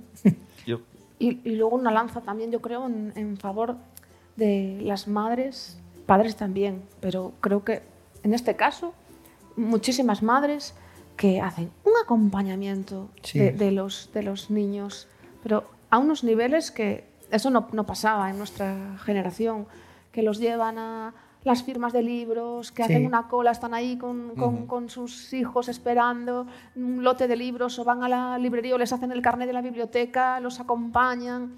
Eso es, es importantísimo. Luego habrá Sí, de todo, claro, crea- habrá un filtro en muchos casos, pero la verdad Hombre, es que, que crear lectoras y lectores es un trabajo. Y es Sí. un trabajo que se tiene que hacer en casa. Ese acompañamiento a mí me parece de agradecer, la verdad, fundamental. Sí, lo que has dicho de dejarlos en la tienda y venga a comprar. Al final, si un padre madre no está mínimo, mínimo Claro, involucrado, ¿qué claro. pasa? Que dicen, wow, el libro del youtuber que Sí. veo, me lo pillo. Sí. Bueno, Lo- con lo, de los, con lo de los libros de los youtubers y de influencers, eh, a mí siempre que sacamos este tema siempre me dan un argumento que me parece muy ilícito, ¿no? que es que abre la puerta a, a lo mejor a esos niños Ya. que no, entre- no entraban antes y entran. Es un argumento que ahí me lo dejan y puede que... Sí, sí. mm, Es que Se queda Y yo botando la creo que en algún caso funciona así. Un niño o una niña que le gusta aquel libro de aquel youtuber, tampoco, pues que lo lea, no pasa nada. Después de ese libro es muy probable, yo creo que hay que hacer una lectura en positivo, que, que se anime a, a- a leer otras cosas. Hombre, a los editores les encantará. o sea, El sector editorial estará diciendo... Claro, "Sí, pero si los padres están un poquito mm, interesados, ¿no? A lo mejor dicen, bueno, va, cógelo, pero mira. eh, Pero también hay esto. Llévate este, vamos a llevarlos. Anímate a leer esto otro que también y ya está. Claro. Claro, claro, y también viendo Sí. qué perfil es el que hay, porque luego hay cada cosa en libros que supuestamente son para público infantil y juvenil, que luego, pues luego no. Luego no, es que ahí los padres pues tenemos una función también. Hombre. ¿Hay que leerse previamente los libros que les damos a nuestros hijos? Ah, vaya pregunta. Bueno, eh, tampoco. Estoy querido que. Eh, lo que- hago. A lo mejor Que no lo tienes que que leer lo previamente, pero sí que es interesante un poco que conozcas qué es el libro, ¿no? Para. Ahora tenemos a todas las familias ahí, sí, claro, Ah, quería leer yo esto. Bastante tengo. O que tengo yo trabajo, ver, tengo que leer la Iliada. 60, 60 paginazas de, de los mini muertos. Mira, No, hombre, pero está, está bien un poco saber lo que, le, lo que le estás dando para luego no estés y te... Jo, papá, no sabía que te podías morir de... tal". "Jo, coño, pero ¿qué, qué has leído? ¿Qué, qué?". ¿Sabes? Saber un poco de... Que te- está bien, o sea, lo perfecto sería así, leerlos antes, leerlos mientras, leerlos después... al- o sea, que, que luego te comente, ¿qué, qué bien está esto? Y tú decir, oh, esta escena, tal, este personaje, me gusta mucho. Eso sería lo ideal platónico, ¿no? O sea, pero la vida es la que es. Más lo- trabajo. Claro. Más trabajo. A lo Yo no mejor sé. tienes que poner una, un lavavajillas en vez de sentarte a leer. eh, Tengo, tengo a mi padre aquí que a mí me gustaría saber si mi padre se leía los libros que nos leíamos nosotras. ¿Sí? Sí, ¿eh? ¿Está bien? Qué bueno. El mío, el mío se leía Mortadelo, ahora que lo pienso. No, ¿eh? mi Sí. hermana dice que no. Hay empate, hay empate. No, es que es verdad que antes no se leían los libros de que se leían los hijos. No, Qué va, claro. nada que se le los. Claro, mira, voy a poner un ejemplo. Tengo un sobrino de 7 años que se está leyendo, los, no lo hagáis niños, los cómics de eh, Titanes. ¿Cómo se llama esto? Ese Ataque a de- los Titanes. Ataque a los Titanes.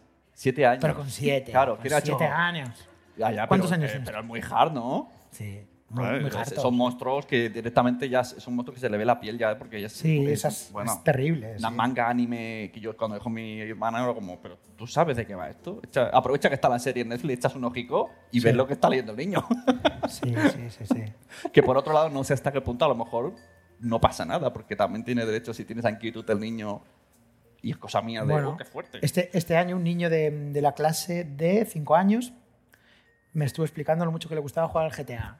Juego- al GTA, ¿no? Y entonces yo expliqué, pero tú, sí, está muy bien, tienes que hacer un atraco y luego con esto apuntas, ¿no? Entonces si se marchan, con la Y, entonces como yo le hacía caso, luego me venía todos los días. Ayer secuestré a uno y lo metí en el maletero y yo, pues, Dios mío. Sí, sí, sí. Pero ese chaval te hablaba ahí de fardos, de cocaína, de, bueno, pues del día a día del GTA, ¿no? Y, y tenía como... Entonces su profe no sabía lo que era el GTA. Entonces eh, le decía, estoy jugando al GTA. Y el profe, "Ah, bueno". Y yo estaba ahí escuchando y yo, "Mm, cuéntame más. cuéntame. O sea, es importante no perder contacto con, con el universo cultural de los niños, ¿no? Que si te vienen... Yo llevo 20 años en el colegio, ¿sabes? Desde, Bob Esponja a, a Digimon, a las Polly o sea, viví como muchas High School Musical, que fue un bombazo en su, en su momento. Y está bien, pues para conectar con ellos, lo, lo- lo primero, ¿no? Para, para saber de qué están hablando y saber que se sientan escuchados y tú estar, estar informado de lo que pasa. Y así, pues, que si un niño te viene con lo de GTA, pues que puedes comentárselo a tu padre. ¿Tú sabes a qué videojuego está jugando? Claro, ¿eh? quizá no, ¿eh? El GTA mejor no. Sí. Oye, ¿y vosotros qué relación tenéis con las redes y cómo influye en vuestro trabajo como escritores, en vuestro día a día? ¿Os ayuda a vender más, por ejemplo? Porque ahí vuestro público objetivo no está, o no debería estar en redes. No. Yo tengo sentimientos encontrados con eso. Yo no estoy segura, pero estoy casi segura de que a mí no me ayudan a, a vender más libros las redes sociales. Yo supongo que en tu caso es distinto, Sí. porque claro, eh, tú tienes un número de seguidores Sí. bastante importante. Sí, es diferente. Me ayuda a tener un feedback con cierto tipo de público que tampoco es mi público natural, objetivo, cuando refiriéndome a la literatura infantil y juvenil. En todo caso serán las madres y los padres de, los niños que me leen. Supongo que en tu caso es diferente. En mi caso, oh, sí, en mi caso la- las redes sociales me sirven como, como currículum un poco, ¿no? Eh, yo si voy a plantear como un proyecto una editorial es más fácil que me digan, ostras, el hematocrítico, sí, aquí esta chica te sigue, es súper fan. Entonces, como que tengo más puertas abiertas y, y me escuchan y me escuchan y me salen adelante cosas porque me conoce porque me conoce la gente. Y claro con tantos seguidores es fácil que tú promociones un libro y que ah fíjate pues este libro ayer lo vi en Twitter ese, échale un vistazo es más fácil sí para mí desde luego. No lo oculto. Si queréis hacer preguntas, queda media hora de programa, así que aprovechad y levantando la mano, porque yo, si no, Esto yo de, sigo, ¿eh? de los followers aquí, porque mira, da la casualidad que trabajas en un cole, o sea que, ¿no? que además, además de, Sí. ser, de tener muchos followers, se asegura un poco que el contenido va a tener una, una base.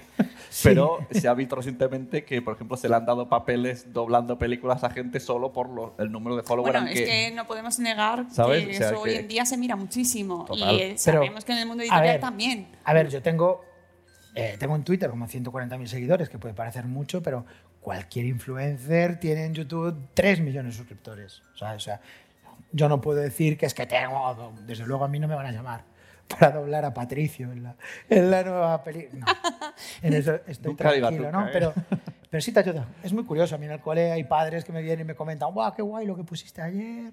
Vi el vídeo este que subiste de los felices 20, qué risa, tal. Me es sorprendente, sí. Hombre, se agradece que alguien con tantos followers, por lo menos de- desde el humor, nos lleve un poco a decir, a ver, vamos a, vamos a calmarlo, ¿no? Pero os, exigen tener, tener perfil, tener, tenéis que hacer promoción. No, no, no, en absoluto. Yo tengo Bueno. perfiles en redes de manera así un poco natural, Sí. desde que existen las redes, porque me gusta el mundo, el universo digital. Ni siquiera creo que en la mayor parte de los casos, yo creo que a lo mejor se fijan más en las historias, en las ventas de tus libros, Sí. o en la proyección que has tenido, cómo funcionan tus colecciones a la hora de tomar la, la decisión de, de apostar por un proyecto tuyo Claro, no. tú tienes como que promocionar en tus redes el, el material que, que haces, ¿no? Pero no te exigen mucho, ni te dicen tienes que poner tantos, tal, tal día, tienes que tal. Bueno, pero es evidente que lo vas a hacer porque tú quieres que, que la gente conozca que tienes un, un libro nuevo y que, y que lo vean, ¿no? Pero yo me siento muy libre con eso. Para los adolescentes son muy útiles porque cuando tienen examen de un libro tuyo, pues le escriben al autor, a la Bueno, autora eso- por privado. sí, claro. Oye, mira, me Claro. puedes, mañana tengo un Sí. examen, ¿me puedes por favor explicar cómo? Resúmemelo aquí en Eso dos pasa ellos. minutos. Muchas Eso, veces. eso es muy interesante, ¿no? El contacto con los fans o los lectores, ahora directamente por redes. Y es verdad que hay veces que he leído a, a gente que se quejaba de eso, ¿no? De que les pedían Mm. contestaciones directas que a lo mejor no podían Sí. contestar. le- o me acuerdo de un caso de un profesor que les pidió como es- eh, ejercicio a los alumnos que escribiesen a una Bueno, autora. eso, eso te pasó a ti, sí. ¿Ah, te pasó a ti? No. Eso de que me escribiesen los... No, como que un profesor había puesto como una tarea de que se Sí. comunicaran contigo. Ah, vale, ¿Fue a vale, vale, perdón, perdón, sí, correcto, Sí, ¿fue a correcto. Pero yo no lo hice público. Ah, la pues la autora no. que lo hizo público fue, fue otra diferente, no fui yo. Pero, eh, y, y me pasó algo relacionado con eso, que eh, unos niños y niñas, que, alumno- no, eran público adolescente, querían que yo visitara un instituto que no recuerdo dónde está, entonces lo que hicieron como método de, de presión fue escribirme todas las clases, o sea, todos los alumnos eh, y alumnas de las clases es- escribiéndome en Instagram por privado, Claro. Tienes que venir de visita tal. Le dice, a- y, y- y me saturaron la cuenta que era como, no puedo Y contestar. entonces te parece como docente, te parece a mí qué proyecto más bonito, ¿no? Pero luego la realidad es que te llegan 150 mensajes que se mezclan con tus otros mensajes, ¿no? Y es como, además, eh, las visitas a colegio están como muy reguladas por las editoriales y te ponen, el lunes vas a este, el martes vas a este, tal. Tú no puedes coger y decir, ah, me ha, me ha emocionado esto. Entonces Sí, el sí, miércoles voy a ir, no, no puedes, o sea, es. funciona así. Luces y sombras. Luego es genial cuando te Muy escribe un- una madre y te Claro. dice, mira, te vas un audio de mi hija diciéndote lo mucho que le ha entusiasmado este libro. Em, Bueno, pasan cosas también maravillosas. Entonces yo creo que ahí pues hay un poco que conseguir equilibrar ¿no? Eh, esa, esa balanza y tomárselo un poco con humor. Cuando te escribe un alumno diciéndote, eh, tengo un examen mañana, ¿me puedes ayudar? Eh, mm, lo siento, no, no sé, hay, hay maneras de gestionarlo, ¿no? Hazme no quiero aquí revelar mis armas y mis trucos, pero como en todo, pues con mucho Sí, lo de humor. hazme el comentario de texto de tu capítulo, no, no lo hagáis, alumnos, alumnas, no es buena idea. y, no- y profesores, pues no pidáis eh, que escriban de manera masiva en redes, porque... Mm, Es delicado, mm, es delicado, sí, nos sentimos ahí un poco presionados en ese sentido, sí, sí, sí. sí. ¿Y cómo se logra esto? Truqui para quien tenga libros, ¿no? ¿Cómo se logra meter un libro en un colegio? Porque Uh. eso es una ventana muy importante. A la que empieza a rular y a funcionar, y Claro. empiezan todos los coles. Es que mi primer libro salió publicado en el año 2000. Entonces, en mi caso, fue con un- como un proceso muy natural. Y yo ni siquiera, en aquel momento, cuando yo publiqué mi primer libro, no había internet, no existían las redes sociales, no era tan fácil eh, acceder a, a mí como autora. Entonces, simplemente a alguien se le ocurrió que aquel primer libro pues lo podían poner como, como lectura. Eh, supongo que también en ese caso la editorial con su equipo comercial pues hizo su trabajo y es cierto que ese libro funcionó bastante bien. Entonces ya cuando publiqué el siguiente pues se fue sumando a esa, a esa especie de... Sí, cuando te conocen los profes y les gusta el libro, tal, pues es... A mí, a mí me ocurrió algo parecido también. Mi primer libro infantil fue Feliz Feroz y desde el principio en la editorial, en Anaya, vieron que era como adecuado para... Tienen gente que se dedica a esa labor, a seleccionar los textos como que les pueden gustar más a los colegios y como lo presentan. ¿no? En este caso a mí me dijeron, pues vamos a poner en plan lector, se llama así, y, y estaba como en portada del catálogo. La verdad es que eso me ayudó muchísimo. Es muy, muy el primer año para que darte a conocer, desde luego, es... Pero eso no es porque digan, pues vamos a meter esto, porque sí, no, porque el texto que has hecho tú ven que es, que es adecuado para determinadas etapas, que puede ser interesante para trabajar, que van a exprimirlo bien y entonces eso es una, Mm. eso es una suerte. Se ponen muy contentos cuando encuentran un texto que dicen esto, este texto Claro. les va a gustar. Pero pongamos que hay un libro que entraría muy bien. ¿Has escrito ¿cómo- uno, cómo- Suni, quieres Claro, meterlo? no, Porque- tirando truquis pa- para que vente. Bueno. Pongamos que un libro podría estar perfectamente, pero claro, dicen, ¿con qué necesito? ¿Una editorial? Sí, ¿A- ¿Hablar tienes que- con un director o que me conozcan todos No, tiene que ser profes? una editorial que tenga, em, digamos, experiencia y tenga que esté en los colegios, ¿no? que trabajen como Sí, con que- libros de texto, que distribuyan en colegios y luego que Claro. dentro de esa editorial el departamento comercial, el departamento educativo, tal, deciden cuáles son los que van a mostrar y cuando llevan, tú cuando estás como profe en el cole, pues recibes a representantes de cada editorial y te enseñan como, mira, tenemos estos libros de texto para el año que viene, que son estupendos porque tal, y tenemos estos libros de lectura, cogeos unas muestras y los profesores los valoran. y Pero entonces hay como un grupo de editoriales que manejan un poco el cotarrín. Si te haces un Berkami, Claro. es más difícil acceder a algo así. Es por que no, no puedes, porque tú piensas en el, punto de vista del colegio, eh, o sea, tú tendrías que ir colegio por colegio, timbrando las puertas, hola, la soy, soy Sune, aquí está mi libro, no, pegue- no pegues a mamá. Eh, y creo que está muy bien para cuarto, claro. Tiene que haber ya establecido como cierta confianza, que el colegio diga, bueno, llevamos trabajando con esta editorial tanto tiempo, no nos van a colocar un melón, ¿no? Entonces, em, claro, es complicado, pero Sí. para eso están los, los equipos. Pero bueno, Claro. yo supongo que entra de todo. Y luego hay un, hay un matiz para añadir a esto que es fundamental, que es la respuesta de los niños. Claro. Es decir, si un libro tuyo se lee durante 7, 8, 9, 10 años seguidos, Sí. no es porque le guste al profesor, es porque a los niños les gusta y, y- y se lo- y el libro funciona y se lo pasan bien, si no te van a abandonar, pero Eh, pues, eh, rápidamente. En mi y- época de niño esto no pasaba tanto. ¿eh? Había No. libros que o- se la gente odiaba temporada tras temporada, pero como esa persona había nacido en el pueblo... Sí. ¿Ah, sí? Sí, sí. Un castigo, Ya diré el casi. nombre, el libro, ya lo diré. Siempre había que por leerlo privado. porque era del pueblo. Bueno, que es el hijo del alcalde. bueno, esto, eh, los libros que se ponían en el cole marcaban muchísimo las lecturas, porque a lo mejor eran los únicos libros que leían los niños y las niñas, y en su casa no había eh, tradición lectora, ¿no? Entonces marcaba mucho y había gente que se quedaba por el camino porque los libros que leían en clase ah, Eran terribles, sí. no, no, entonces es un reto y Sí. un ah, desafío enorme conseguir motivar e incentivar a los niños. Es que no es fácil. Tampoco es fácil acertar con todos, porque nuestros gustos son muy diversos. Claro. Y los gustos de los niños y adolescentes también lo son. Es prácticamente imposible que un mismo libro le vaya a gustar a todos por igual. O sea, eso es una utopía, eso no, no existe, sería una, una rareza, una, no sé, anomalía del, del, Del sistema, de Total y absolutamente. Eh, yo no conocí las lecturas recomendadas o lecturas obligatorias hasta que llegué a secundaria. Eh, de hecho, en, el, en primaria yo, en, todo, en todos mis años del colegio, no me acompañó ningún adulto, ningún profe a leer un libro. Para mí eso era ciencia ficción. Yo iba a la biblioteca de motu propio porque me gustaba leer y era una niña lectora.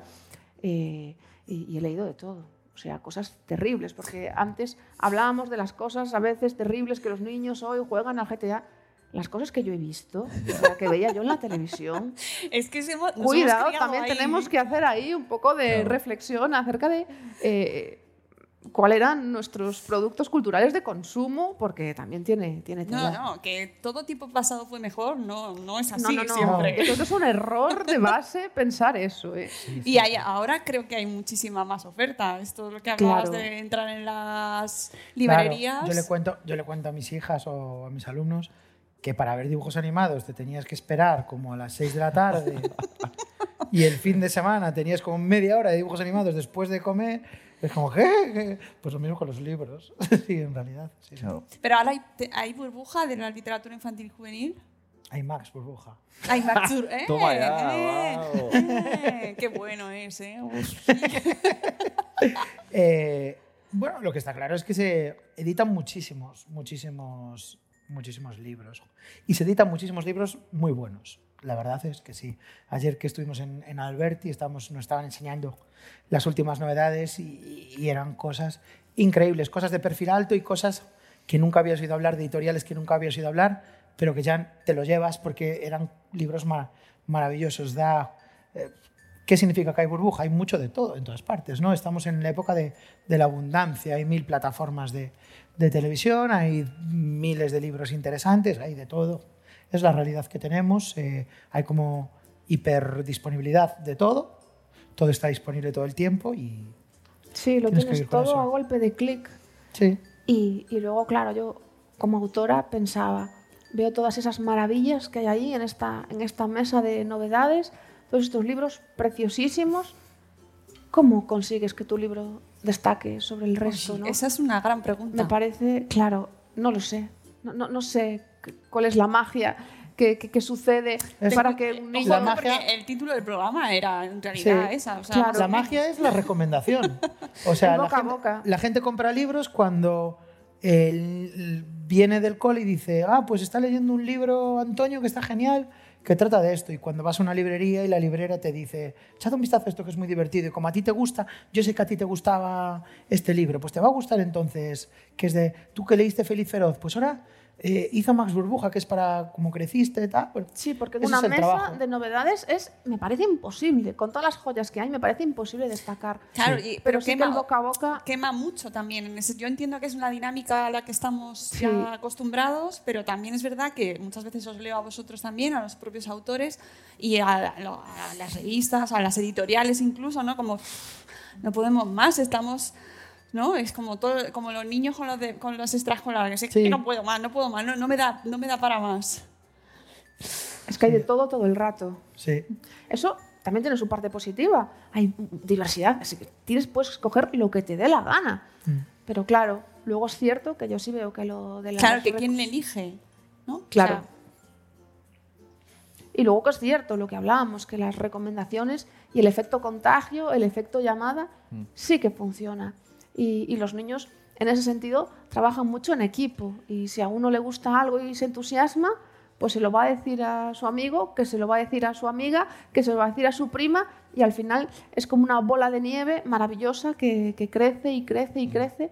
Y creo que así es como se fraguan los, los grandes éxitos. pues eso sería interesante tener listas de recomendaciones de los propios niños, porque yo mm, Claro. ahí los críticos Exacto. que son Sí. los que nos recomiendan, ¿no? Los libros, pues claro, el perfil de edad pues nos va un poco. Yo, Yo- mira que yo hago podcast hablando de libros infantiles y juveniles, pero yo solo siempre veo, pregunto a mis hijos. Yo solo veo en el cole, ¿eh? por ejemplo, esto, esto no se lo comenté a él directamente, ¿no? pero yo sí que he visto cómo fue creciendo el fenómeno Anacadabra, por ejemplo, incluso en niños de 5 años.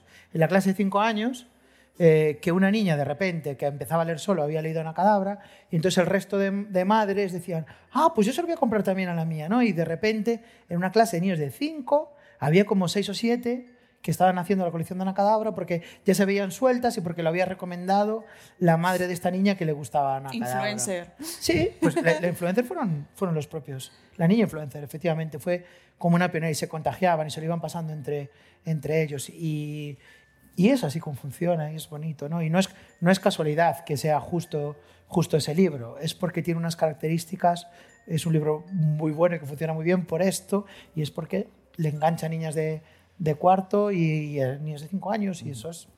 Pero eso también es instinto del, del autor, quiero decir. Claro. Para hilar con lo que hablábamos antes del tema de libros que parecen recetas de farmacia. Es que eso no funciona nunca. Vamos a poner un 20% de magia, un 30% eh, por ciento de rinocerontes eh, rosas. un- eso es un fracaso. Eh, y ahí están, es donde se ve donde hay un, un gran autor o una gran autora detrás de ese texto que por alguna razón, que es el instinto de, de- de autor de literatura infantil, funciona. Y, y a mí me parece importante escuchar a los niños. Y o sea, lo de la lista de recomendaciones de ellos me parece una idea extraordinaria y darles voz, que, que- que- que son los que tienen que mandar en este tema, porque que son los, el público natural, sus destinatarios. Y luego Claro. esta, esta bola de recomendaciones, ¿cómo llega a que un día de repente te enteras que, está, que, que a lo mejor en España te está, estás empezando a darle a conocer el libro, pero en Corea tienen un musical y se vende en otros países? Es que lo de ¿Cómo llega Corea ese es muy salto? loco. Lo de Corea es muy loco. Porque viene aquí alguien de vacaciones, se coge el libro, se lleva y, y dice, ¡qué guay! ¿Cómo Vamos, llegas? vamos a explotarlo. Bueno, lo, de, lo que me pasó a mí con, con Corea, que todavía no me lo he explicado.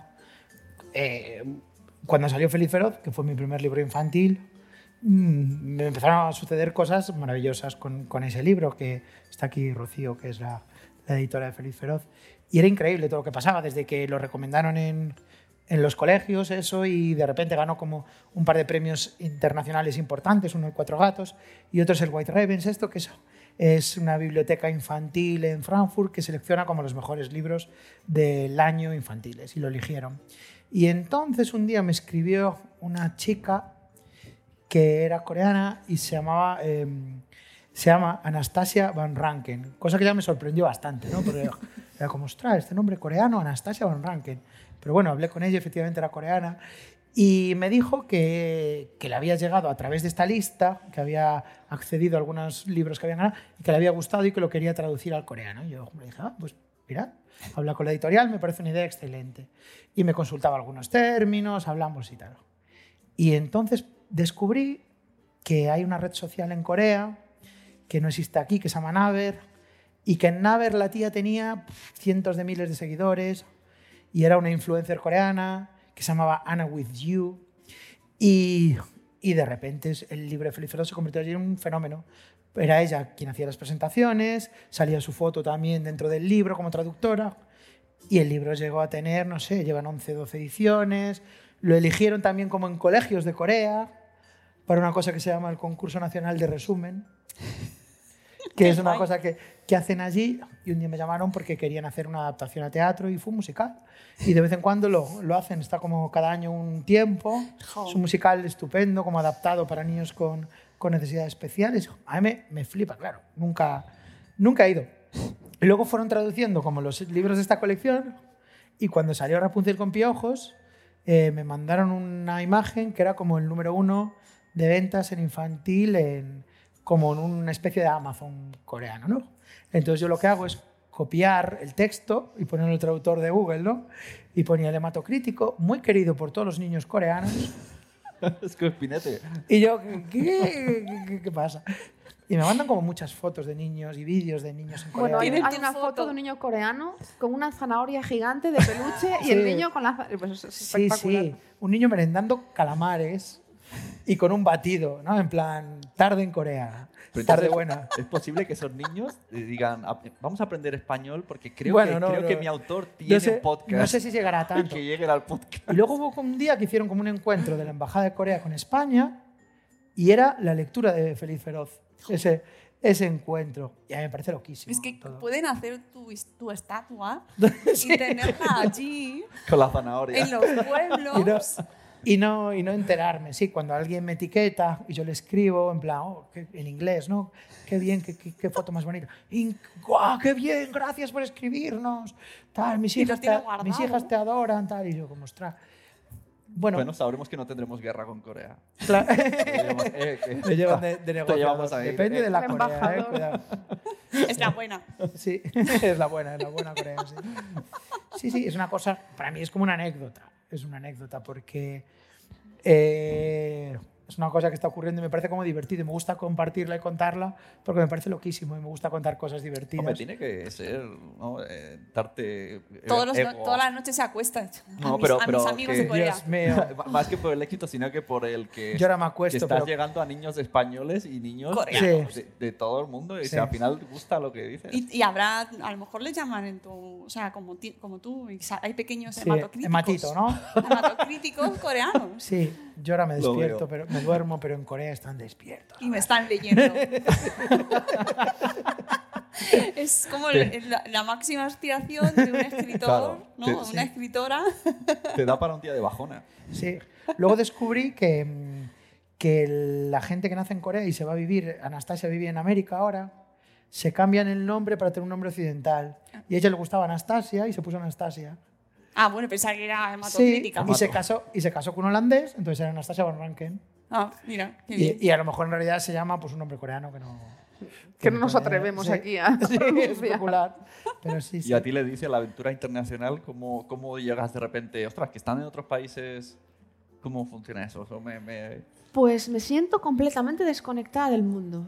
Es decir, yo no sé, tengo libros en algunos idiomas, en italiano, en búlgaro, en persa, en coreano, y no sé qué sucede con esos libros. Sé que están allí, que algo está pasando con ellos, pero no tengo, no tengo contacto, la verdad. Oye, Entonces, pues con da- los mini muertos tiene que ser muy curioso ver las reacciones que provoca, porque Sí. cada país y cada cultura con la muerte también tiene una relación distinta, ¿no? Y da lo mismo los niños. Tienes que hacer vídeos, vídeos en directo de la re- reaction. Me encantaría de los mini muertos, ¿no? Me encantaría, Sí. me encantaría saberlo, la verdad. A mí me editaron la versión turca de Feliz Feroz, pero suprimiendo los cerditos. Ah, claro. Sí, me lo dijeron, ¿eh? Me dijeron, vamos a hacer, pero no pueden ser los cerditos. Yo, oh, ¿Y, que, y que lo cambiaron o, o no? no salen ahí como unas páginas donde va el cuento de los tres cerditos, esas páginas fuera. A mí me pasó algo también bastante loco. Eh, me invitaron a un congreso en Nueva York a través del Instituto Cervantes. Yo iba con Escarlatina y, y estaba pasando algo y no me querían decir el qué. Pero me pusieron como sobreaviso de que yo había eh, escrito en el libro una palabra que era la palabra prohibida. Y entonces que había gente molesta. Y era un congreso como para ciento, en torno a 150 profes de Nueva York que iban allí para, si les gustaba el libro y lo que yo contaba y tal, pues eh, probar recomendaciones. Y claro, eh, la distribuidora, en el momento de vender libros y tal, tenía como unos libritos, eh, media docena de escarlatinas llevaba. Y había una cola de gente para comprar el libro. No sé, igual no estaban los 150, pero más de 100 personas había, ¿no? Y dije yo, ¿pero qué pasa? Y por fin alguien, eh, con cabeza, me cogió a un lado, me retiró y me dijo, mira, es que has usado una palabra que aquí no se puede usar, que es la palabra culo. O sea, en algún momento del libro yo ponía algo así como eh, se cae de culo o- y, y- y- y había cometido la mayor herejía, que era usar la palabra culo, que era algo impronunciable, el término prohibido. El y entonces infantil, ¿no? Sí. sufría esa especie de censura y, y alguien comentó, qué pena que una autora con una obra con, con que tenía, tenía tantas posibilidades, la haya estropeado de esta manera. De verdad. Te salió del Leticia. culo. Entonces, nada, hay que usar trasero. Yo creo que en Nueva York no tienen culo. Las personas, Con lo los que seres les humanos gusta- no tienen culo. Y por Con eso lo que no les gusta a los niños hablar de culos. O sea, Hombre, Pero además se decía de una manera ni, ni exagerando, ni, ni aumentando el tema escatológico, ni muchísimo Bueno. menos. Era así como, no, es la palabra prohibida. lo vamos a respetar. Bueno, nos quedan siete minutos y tengo que haceros la pregunta que sé que habrá mucha gente que está esperando de- desde el otro lado de la pantalla porque este, esta charla la han recomendado en un máster que está haciendo mucha gente que nos sigue eh, sobre literatura infantil y juvenil, que entiendo que es que quieren ser escritores, escritoras de literatura infantil y juvenil. Eh, ¿Qué consejo o qué, mm, qué frase inspiracional, que esto siempre queda bien, les vais a dar a todas estas personas que están ahí, estos millones de personas que están detrás de la pantalla ahí dándole, venga ya, dale, que quiero ir a la piscina, para ser autores y autoras de literatura infantil y juvenil? Y YouTube subtitula en coreano, ¿eh? Yo creo que ser completamente libres y a la hora de escribir. Y sobre todo, creo que lo más importante es escribir sobre, desde la emoción. Si tú como autora te estás emocionando con esa historia que estás contando y estás poniendo lo mejor de ti, tienes muchas posibilidades de emocionar a las personas que están a- al otro lado y respetar al público infantil. Es decir, sí. Claro, no hablarles desde un pedestal, no considerarlos inferiores a ti, sino Claro. por es que no lo son, o sea, todo lo contrario, son eh, más pequeños en, en- en tamaño, pero, pero nada más. Y no se les pega para educarles, es muy importante. No. Entonces escribirles desde, escribir para ellos desde el respeto. Sí. Eh, hay mucha gente que te dice los niños son los lectores del mañana, ¿no? Pero en realidad son lectores de- del presente. Nu- nunca, un ser humano nunca está terminado. Un niño no es un futuro adolescente y un futuro adulto, pero entonces yo sería un futuro jubilado, un futuro muerto. No.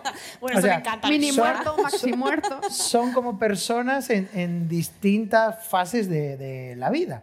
Y siempre es completo, en cada momento es completo. Un bebé es una persona completa, un niño es una persona completa y un adolescente y un adulto. Entonces tú tienes que, mirarlo con esa perspectiva con mucho respeto, como dices tú, para mí es la palabra clave, respeto y escucharles, conocerles, saber lo que les gusta, mm, preocuparte. Si tú ya no te preocupas por las novedades editoriales, por las novedades en cine, las series que, que lo están petando con ellos, los videojuegos, em, te vas a perder enseguida. A lo mejor en ese momento estás conectado, pero dentro de 5 o 10 años te, te vas a descolgar y, y vas a tener problemas. ¿no? Es importante que te esfuerces por... por por- yo tengo suerte, porque trabajando en un colegio llevo 20 años siempre con el último modelo de, de niño que salió en el mercado. ¿no? Eh, pero es, es importante es- escucharles y, conocerles.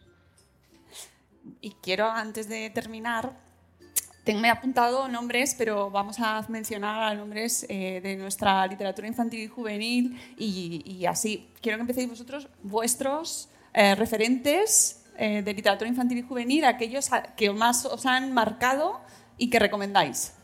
Actuales. Lo que queráis. Bueno, pues vamos a aprovechar para los actuales. Bueno, yo voy a mencionar Elvira Lindo, que me marcó con su Manolito Gafotas, y esto hay que decirlo, pero también podemos mencionar autores como Diego Arboleda, con su Prohibido leer a Lewis Carroll, entre otros, o Patricia García Rojo, a Sara Cano y, y Pedro Maños, Mañas, que, que los hemos ya eh, mencionado antes.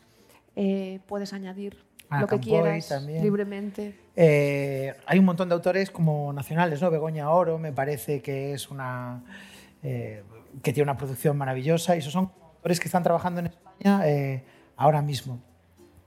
Eh, a mí personalmente me marcaron mucho. eh, yo nunca consumí mucha literatura infantil. La empecé a consumir cuando empecé a trabajar como, como profesor, ¿no?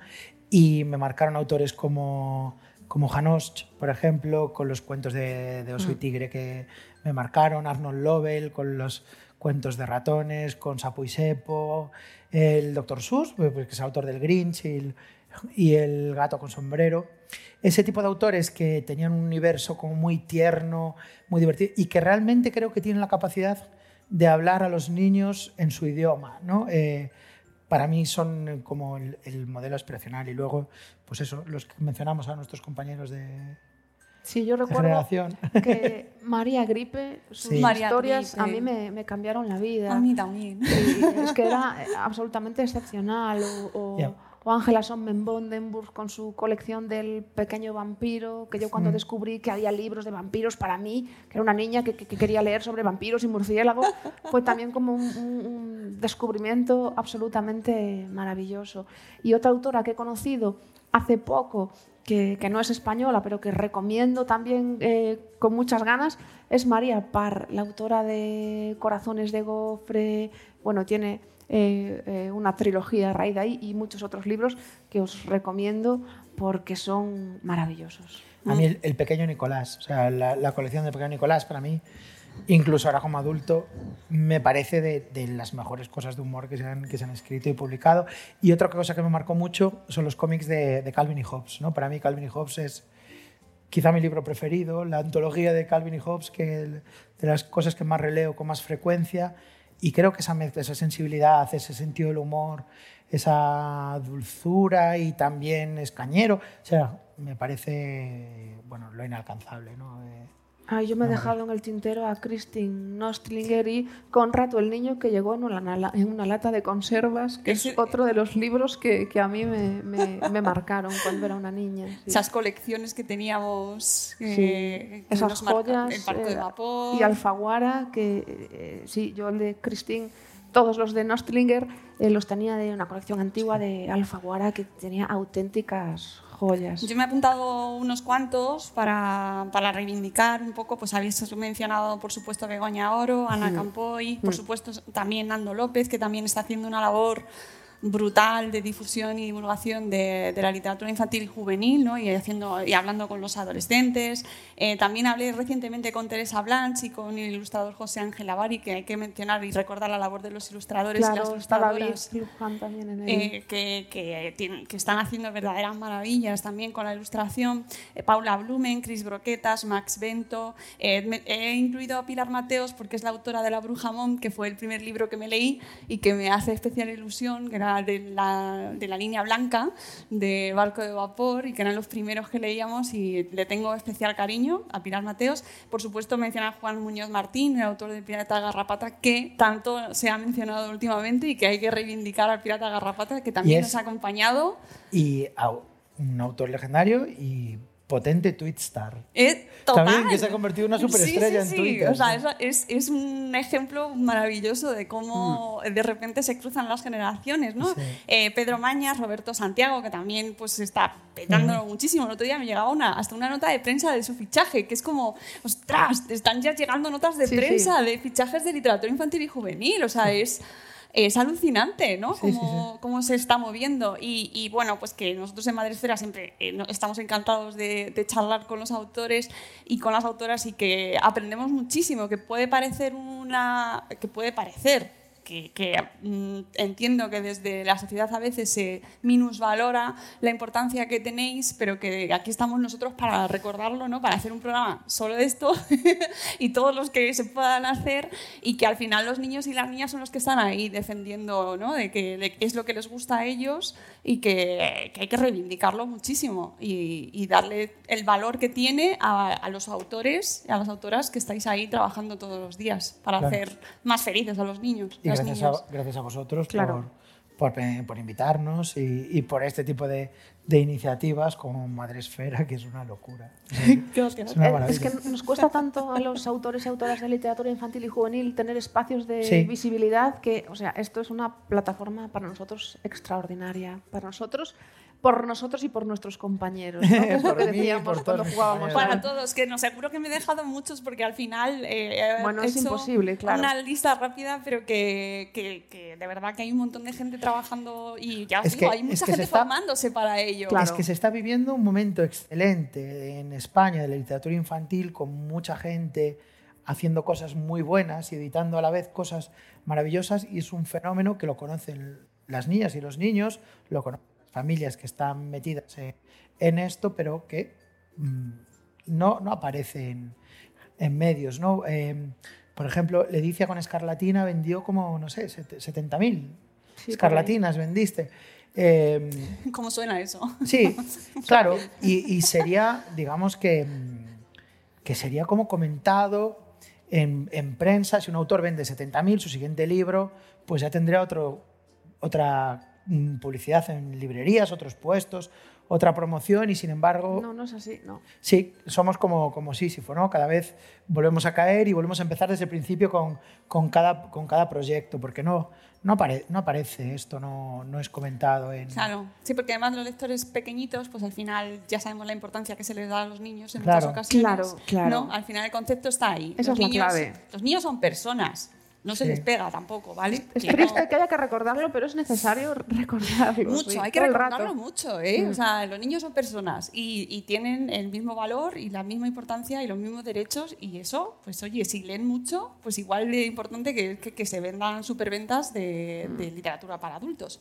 Bueno, podríamos seguir horas, pero nos tenemos que ir porque además nuestros autores van a firmar libros, eh, se van a montar unas mesas aquí detrás, no aquí arriba, sino aquí detrás, que tengo que insistir, ahí detrás.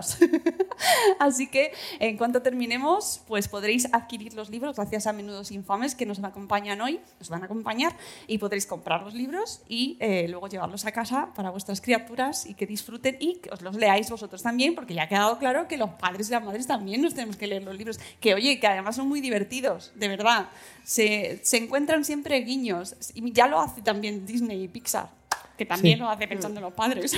No, no, ahora está claro que el- el- hay como una tendencia ahora, mira como las pelis que está haciendo Santiago Segura o la esta de los Miches contra las máquinas, de hacer como un ocio para que sean la- los padres y los niños que vean todo juntos y que, y que compartan, porque, bueno, es la tendencia ahora eso. Pues nada, amigos, que nosotros nos vamos, que me ha encantado teneros aquí con nosotros, que ha sido muy divertido, que me encanta charlas con vosotros y sobre todo el de libros, pues mira, es que estoy súper feliz hablando sobre literatura y sobre literatura infantil y juvenil, pues más aún. Que muchísimas gracias a todos los que nos habéis acompañado hoy, de verdad, ha sido un placer ver esto tan lleno, de verdad, creo que es que me hace mucha ilusión. Y que nosotros volveremos en el próximo espacio Madresfera ya después del verano, ya después, pues para octubre, noviembre, por ahí, volveremos con otro tema súper interesante que estoy convencida de que también os atraerá y vendréis corriendo, quiero saber más, pero nos vamos de vacaciones, ¿vale? Lo podréis ver este programa luego en YouTube, los que lo veáis en diferido, mm, en el canal de YouTube de Espacio Fundación Telefónica y luego escucharlo en podcast y recomendarlo para compartirlo con vuestros grupos de WhatsApp de padres y de familias y todas esas cosas en nuestro canal de Buenos Días Madresfera. Y con esto, amigos, nos vamos, que ahora viene la firma de libros. Hasta luego, Mariano. Gracias.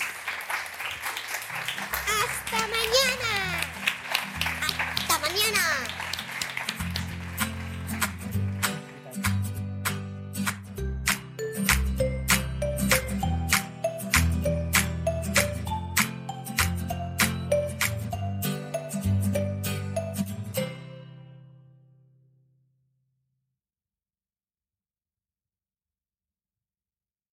Lucky Land slots, you can get lucky just about anywhere. Dearly beloved, we are gathered here today to. Has anyone seen the bride and groom? Sorry, sorry, we're here. We were getting lucky in the limo and we lost track of time. No, Lucky Land Casino, with cash prizes that add up quicker than a guest registry. In that case, I pronounce you lucky. Play for free at LuckyLandSlots.com. Daily bonuses are waiting. No purchase necessary. Void were prohibited by law. 18 plus. Terms and conditions apply. See website for details. ¿No te encantaría tener 100 dólares extra en tu bolsillo? Haz que un experto bilingüe de TurboTax declare tus impuestos para el 31 de marzo y obtén 100 dólares de vuelta al instante. Porque no importa cuáles hayan sido tus logros del año pasado, TurboTax hace que cuenten. Obtén 100 dólares de vuelta y tus impuestos con 100% de precisión. Solo con Intuit TurboTax. Debes declarar para el 31 de marzo. Crédito solo aplicable al costo de la presentación federal con TurboTax Full Service. Oferta sujeta a cambios o cancelación en cualquier momento.